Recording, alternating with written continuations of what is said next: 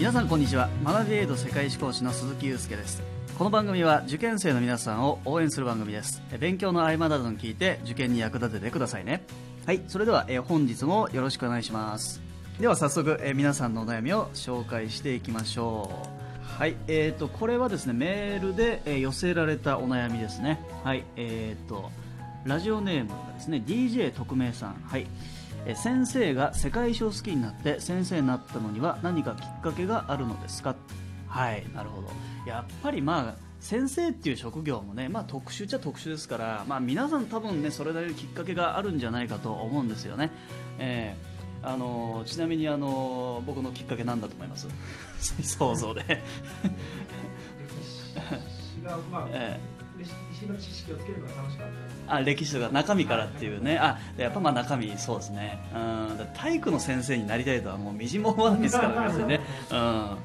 い。まあそうなんですよ。やっぱりあの科目が面白いなと思えたからなんですけどただそれってやっぱり誰に教わるかっていうね、うん、科目の面白さイコールどんな先生に習うかなんですよ。で多分どっかの回であの予備校時代にあの僕の師匠直接のし、まあ、予備校講師としての師匠である茂木誠先生の話を、ね、したと思うんですよ、えー今でももう YouTube 茂木誠先生のチャンネルとかねありますけど。で実はあ一番最初の世界史を習ったのは茂木先生じゃないわけですよ。高校2年なんで学校で習ったんですよ。でその時のあの渡部先生というですねあの先生との出会いね。これもやっぱりねルーツの一つとしてはまあ一応あるはあるんだろうなって思うんですよ、うん、まあその予備校講師としてはもちろんね授業とかやり方とか大木先生にすごいまあ影響を受けましたけど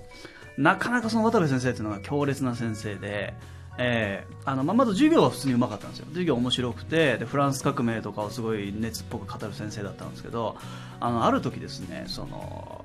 僕の通ってた高校の校長と喧嘩してでその校長のことを普通に訴えたんですよ。訴訟だと、ええ。であの僕、千葉のえ公立高校出身なんであの千葉地裁ですね。で僕はその渡部先生のファンだったんでもう渡部先生の射程だみたいな気持ちだったんであの傍聴に行ったんですよ、ええ。あのね、それであのてああいうのってなんか提出する資料が必要なんですよ。つまり渡部先生は本当にちゃんと現場で仕事してたのかと。だその現場でのその授業を受けた生徒の感想みたいなのがあるとなんか有利らしいんですね。で僕は渡部先生の授業の様子とか渡部先生の授業はこうこうこういう感じで素晴らしいんだみたいなことをしたためてですね それを提出して っていうようなことをやってで当日行ったわけですよ、ね、そしたらもう渡部先生のところはもうあの周り誰もいなくてあの要するに1人ポツンといるわけですよ。校長の方は弁護士が4人ついてるんですね。もうね権力を感じましたね、えーで傍聴人は確か僕とあと1人ぐらいしかいなかったんです。そもそもそんな物好きいないですからね。えーそれで、あのーまあ、見てで、あのーまあ、結局それからね数ヶ月経ってで連絡が来て、えーこの度はあの、ねまあおまあ、来ていただいてありがとうございましたと、え結果ですが敗訴しましたと。と いうことでね、まあ、そりゃそうだろうなみたいな、うん、っていうその交流があったんですよ、えでやっぱその先生になんかある種その反骨心みたいなものはね、うん、植え付けられたのあるかもしれないですね。うん、で、その後も、えっと、大学入ってからも定期的に年賀状やり取りとかしてて、で、今年のね、1月1日もね、届きましたよ、渡部先生から、年賀状が。で、渡部先生、もうすでに定年退職されて、もう今65、6歳ぐらいだと思うんですけど、あの、定年退職後に自費出版をして、その、いろんな哲学かなんかの研究されて、えーすごいだから勉強熱心な方だったんですよ。そういう私から勉強大好きだったその先生が教える世界史ってやっぱ面白いわけですね。それはやっぱ一つ僕のルーツとしてあるだろうなって思いますね。うん。そう。あとその渡部先生の年賀状っていうのが毎回その,、えーその年読んだその勉強になった歴史の本の一節をこうワープロで打たれてるんですよ、うんで今年はなんかあの王陽明のセリフとかなんかそういういろいろあってですね、うん、基本中国哲学とかがすごい、うん、興味あるらしくてですね、まあ、そんな先生ね、えーとの出会いっていうのがあったわけですよ。そして、まあ、それでこうある種世界史の下地がこうしっかりできててでその上で多分茂木先生に出会えたから結構茂木先生ってまあレベル高い授業されるんでそれにこうついていけたのも、まあ、下地がね渡辺先生によって作られたからそれはあるでしょうと。ていうことですかね、うん、それでいつしか僕は予備校講師教えるって仕事が夢になり目標になり、うん、だからやっぱねその結局先生に恵まれたっていうのはあるんですよ、うん。あのー学校もそうだったし予備校も。所属してた先生はすごい優秀だったんですよね。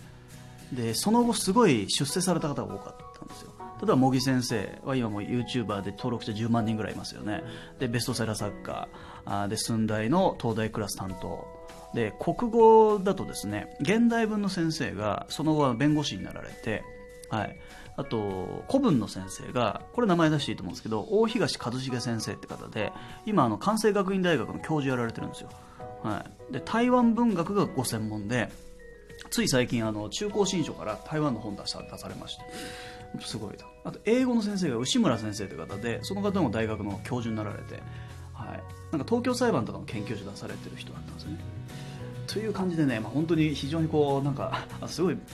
あの刺激を受けましたね、えそういう中でいつしか教える仕事先生になりたいという思いが強まっていったというのが、まあ、私のルーツでございます。はい。そんな感じで、えーだからやっぱり先生との出会いは大切だねっていうそういう話でした。はい、えーということで、えー以上になります。はい、えー以上皆さんからいただいたお悩みメールのご紹介でした。エンディングのお時間です。はい、まあ、今日はね、その先生になぜなったのかという話でしたが、まあ、改めてね、やっぱり先生との出会いって大きいなとは思いましたね。で、今もね、ちょっと話してたんですけど、結局僕は小中高と、まあ、12年間学校に通って、まあ、この人すげえなと思った学校の先生って2人しかいなかった。たんですよね。うん、まあ、しかと言うべきか、したりもいたと言うべきなのかわからないですけど、まあ、渡部先生と、あともう一人はね、中学校時代に中1から中3まで理科を習った鈴木先生という方がいらっしゃって、その方は本当にまあ、あのすごかったですね。あの唯一その中学校の先生方々の中でその僕が、えー、と塾に通った時にいやこれは学校の先生の方が授業面白いなって思思えたのはその鈴木先生の授業だったんですよね。うん、そう。なんかね常にこう仮説を立てさせてそれをこう考えさせて検証させていくって授業だったんですね。思考力を養う本格的な授業みたいな、うん、あれは本当に素晴らしかったと思いますね、うん。あのまあ、定期的にあのネットで検索してるんですけどその先生の名前。あの今でもあの千葉県であの法律の先生をされてると。もう50代とかだと思うんですけどね。50半ば以降かな、うんはい。まあ、そんな感じで先生えーとの出会い大事にしてください、はい。えーでは最後にこちらのコーナーです、えー合格のための今日の一言。はい、えー今日の一言です。YouTube を使い倒せ。はい。えーっと、YouTube ね、あの、まあ、皆さん使い倒してるよと思うかもしれませんけども、あの、これ主にその、勉強の話でして、えーっと、勉強用にその YouTube 使い倒せてますかね？という話でして、例えばですけど、あの、結構いいコンテンツが本当にまあ、転がってはいるんですよね。まあ、玉石混交ではありますけどね。えー例えば、僕はあの、今、あの、学びエイドもそうだけれども、同時にその、ただ呼びっていうね、YouTube の予備校でも授業を出してるんですよ。で、まあ、あの YouTube ただ呼びって多分登録者今17万人ぐらいいるチャンネルなんですけど、まあ、高校に例えば学内予備校で僕は教えに行ったとしても生徒に聞くとですね、まあ、全然その 生徒は知らないんですよ。ただ呼びの存在を。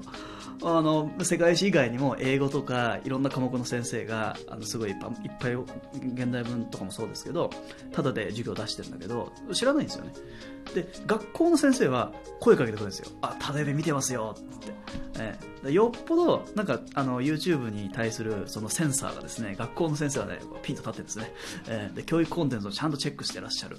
ので、ぜひ皆さんもね、あの、高校生、受験生ですね、えー YouTube ちょっと、あの、そういうセンサーを持って、なんかこう、そうですね、検索すればいいんじゃないですか。教育 YouTuber とか、まあ、教育 YouTuber だとちょっとあれなのかな。その、プロが、あの、一応ね、一応プロが教えてる授業コンテンツみたいな感じで、そういう感じで探してってもらえるといいと思いますね。で、一つのおすすめはただ呼びですよ。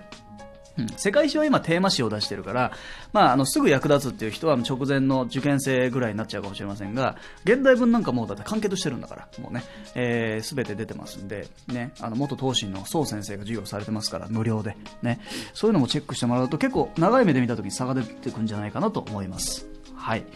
ということで、えー今日の一言でした。はい、えーそれではですね、えーまた次回お会いしましょう。さよなら。